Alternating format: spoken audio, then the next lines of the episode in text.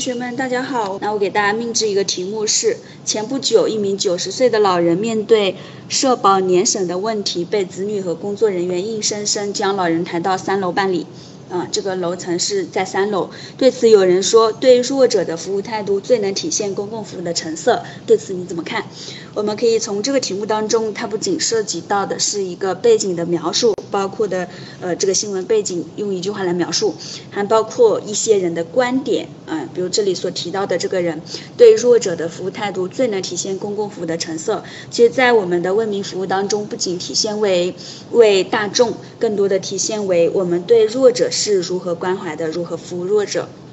那我们可以从这里看得到，你怎么看，就是一个典型的考察大家综合分析能力的一个题目。它指的综合分析的逻辑呢，一共包括有四层。第一层呢，就是提出观点，也就是说，对于这一件事情，你先表达自己的态度嘛。因为在题目当中，我们问了你怎么看，那你首先要表达自己是怎么看的，也就是我们经常所讲的三类观点：积极类的、消极类的，或者是辩证类的。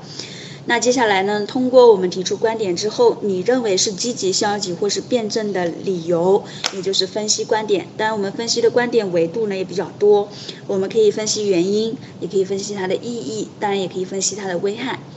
除此之外，我们需要对问题予以解决。解决问题的过程当中，我们需要去注意提出一些切实可行的对策。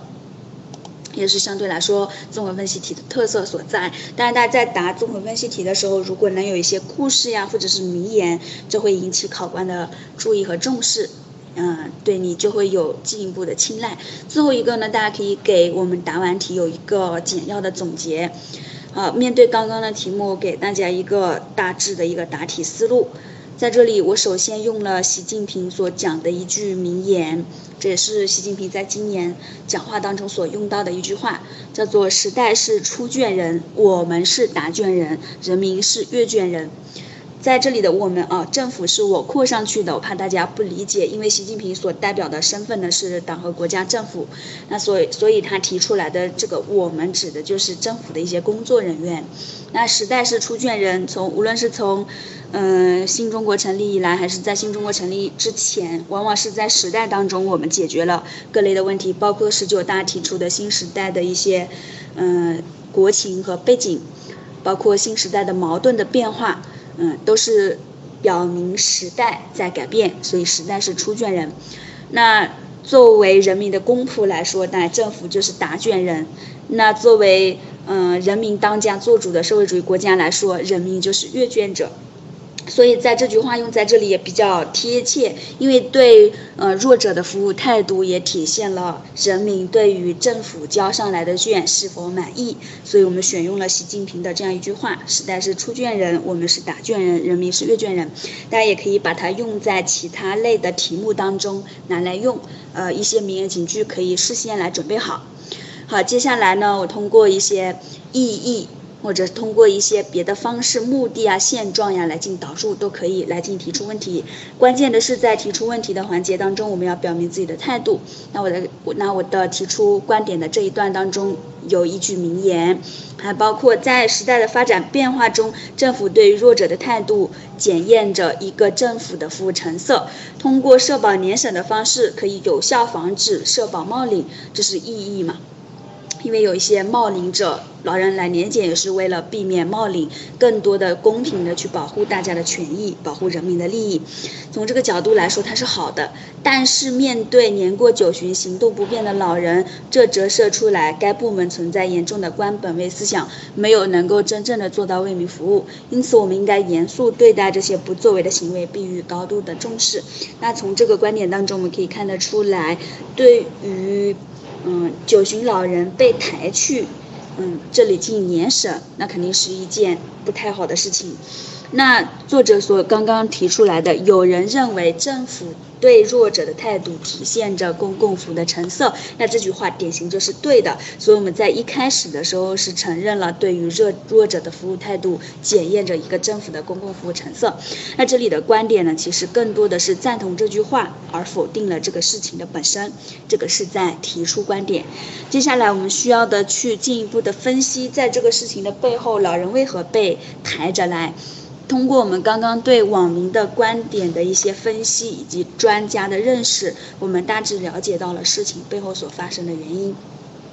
我们从三个方面来进行分析，它涉及到的主要是第一点就是没有为民服务的意识，包括到我们刚刚所看到的第一则所有的关于政府和人民之间出现一些矛盾或者利益，呃或者为民服务的态度不强或者这类型的新闻，之前我们其实也有看到过，这个第一点很容易想得到。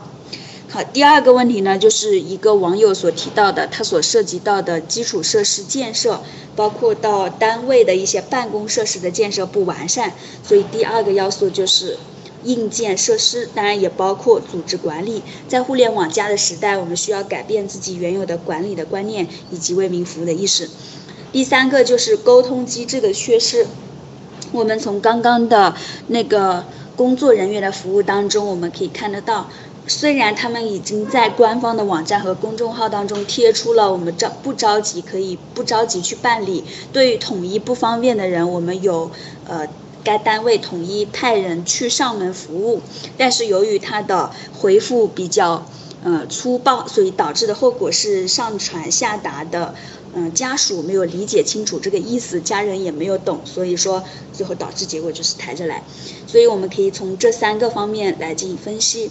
那一个呢，就是意识上的问题；一个是管理上的问题；一个是沟通机制的缺失。这多个原因造成了这样一个事情。好，当我们分析完了事情之后呢，我们需要进一步的去解决。那大家在解决问题的时候，可以不必要的去一一对应。我们可以从更加发散的思维来解决问题，但注意的问题是我们提出的对策要合理、具体、可行，呃，尽量避免去提一些假大空的一些对策。嗯，那同时我也给了大家三点建议、三点对策。那我们来看一下，在这三点对策当中，我们一条一条来看。第一个是拓宽解决的渠道，看到自己的不足，改进工作的方式。这个主要涉及到的是他。提到的服务包括到的服务意识，还有包括到的是，嗯，更新它的管理，包括利用互联网加的方式来进行。当然也提到了人工智能和大数据及移动应用平台。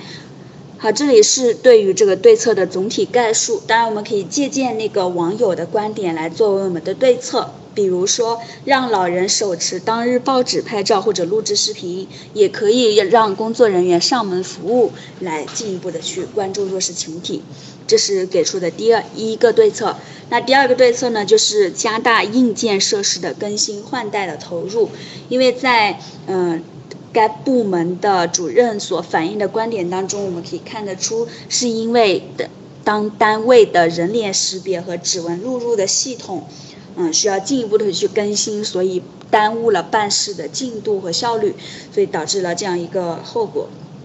所以我们需要对于人脸识别的功能和指纹录入的手段进行进一步的更新。当然，在呃这个题目当中，我们也提到了它是被抬到三楼来进行服务的，所以我们也可以想关于。呃，弱势群体，我们可以开通绿色窗口，当然也可以在办事大厅设立一些适合老年人休息的桌椅，呃，提供免费的热水来关注弱势群体，这个是第二个对策。那第三个对策所涉及到的就是我们刚刚所说的这个沟通不畅，它主要是从沟通的角度来提对策，涉及到的两个方面，一个方面是完善信息发布的渠道，比如说我们不仅仅通过官方的微信网站，还有提到的就是当我们家属来电的时候，我们的服务人员要有耐心、嗯热情的服务态度来跟他进行回复，把事情解释明白，告知群众。另外一个方面呢，就是健全单位内部的信息沟通机制，包括窗口，包括网络，呃，涉及到关系到群众利益的问题，嗯，单位内部首先要协同沟协调沟通顺畅，然后再进行外部的对接。好，这个是在这个问题当中我们所提到的如何来进行解决。在我们答题完毕之后，我们可以进行一个简单的升华。但这个总结的部分，大家依照自己的答题时间来确定，它不必要。我们主要是从提出、分析和解决三个角度来进行答题就可以了。好，最后在总结升华的时候，大家也避免一些空话和套话，可以让它更加温情一点、接地气一点。而工作人员要树立更多的公仆意识，培育更多的公共意识，关心弱势群体，站在人民的角度思考问题，筑牢政府与群众的连心桥。从这个角度来说，嗯，体现的是关于政府和人民之间，嗯，如果处理不好关系，可能导致政府公信力的丧失。啊，这对于政府来说就是很不好的事情，所以我们要尽可能的避免。